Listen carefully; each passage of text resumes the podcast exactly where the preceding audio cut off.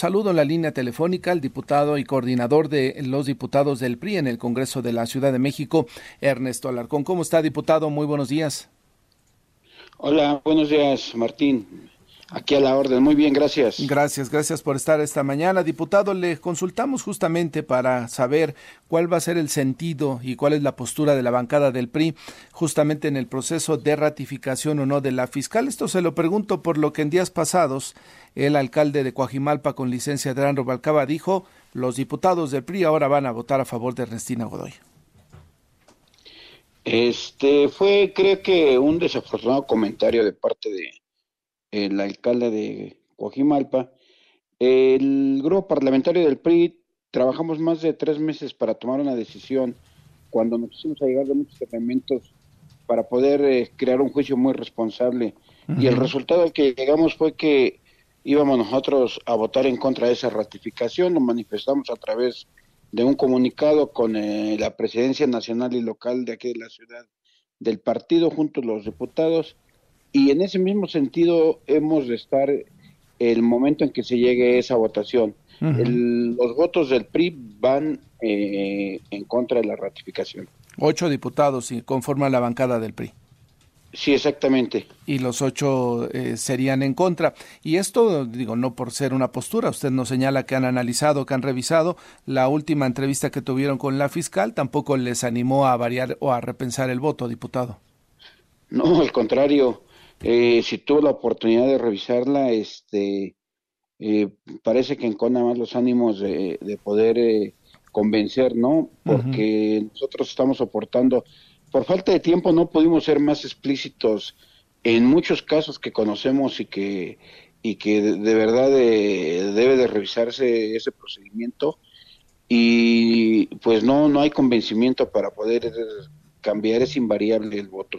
Claro, eh, nos decía mm, hace unos días eh, también la bancada de Morena que iban a seguir dialogando con ustedes, que ellos apostaban en algún momento convencerlos. Los tiempos parece que pues se han ido incluso saltando, ¿no? Se tenía que presentar ante el pleno o ante, perdón, en la comisión justamente esta misma semana la propuesta de ratificación y tampoco se hizo, diputado. Sí, efectivamente, después de la entrevista viene un plazo para que la comisión de Administración y Procuración de Justicia puede emitir el dictamen derivado de lo que se haya evaluado, de lo que se haya concluido en ese en esa entrevista y se declara en sesión permanente una vez que se termina la, entrevista y a más de 48 horas en este momento no nos han llamado, lo cual significa que estamos ya eh, sobrepasando los tiempos. Una vez que se haga el dictamen, donde, donde se determine cuál es el resultado. Eh, quiero comentar que ahí en esa comisión la mayoría son del grupo de Morena. Tendrá que bajarse al pleno, donde ya lo discutimos los 66 diputados, y eso será en el momento que se, que se haga eh, el, dictamen y lo, y lo baje. Ahí se llevará un par de días el procedimiento para registrarlo y sacarlo en, en, la sesión que corresponda. Bien podría ser el mismo martes, pero ya los tiempos ya se agotaron, o el siguiente jueves 30 de, de, de, noviembre. Entonces ahí viene el gran debate donde para que pase ese dictamen necesitan 44 votos.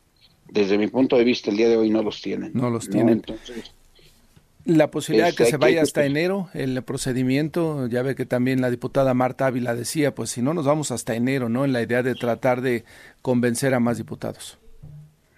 Puede ser, puede ser que lo hagan de esa manera.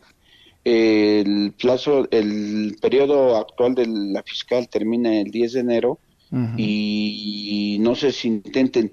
Nosotros entramos en receso legislativo el pasado, el próximo 15 de, diciembre y eso nos vamos hasta, hasta enero para eh, regresar en, febrero. Pero se queda una comisión permanente que, siendo el caso, tendría que convocar a un periodo extraordinario donde lleguen todos los diputados y se pudiera hacer la sesión. Desconocemos cuál sea su estrategia, pero nosotros mantendremos la misma posición. Correcto. Pues sí, suena, suena que quizá por ahí puedan llamarlos a mediados de o a un día antes de Navidad, ¿no? Y ah, no llegaron todos los diputados, pero sí los de Morena, pruébenla y vámonos, ¿no? Sería una marrullería, diputado. Sí, sí, lo veo, lo veo un cuanto difícil, porque en la medida en que, eh, aun cuando sean mayoría o las dos terceras partes, eh, la ausencia de diputados también de de, Morena no, no, daría no daría para que eso ocurra sin embargo digo sabemos cómo se las gastan y pudieran optar por una condición de esa, pero pues hay otro procedimiento, ¿no? Que son las acciones de inconstitucionalidad, inconstitucionalidad. Claro, entiendo que ayer eh, tomó posesión la suplente de la diputada Silvia Sánchez Barrios, ¿no? Sí, efectivamente, ayer, ayer se incorporó. Sí, exactamente, por, por cuestiones de salud la diputada Silvia tiene que ausentarse unos días, dos semanas, y bueno, hemos platicado con la diputada y, creemos que mm, ha hecho el compromiso de que jalará con nosotros. Correcto. Pues, eh, diputado Ernesto Alarcón, le agradezco la conversación. Seguiremos muy de cerca el procedimiento y estamos en comunicación, si le parece, en los próximos días, una vez que se vaya definiendo este tema. ¿Cómo no? A sus órdenes. Muchas gracias, diputado. Buenos días. Es Ernesto Alarcón, el coordinador de los diputados del PRI en el Congreso de la Ciudad de México. Ya escuchó usted, sigue la bancada, los ocho diputados, en la postura de no ratificar a la fiscal Godoy.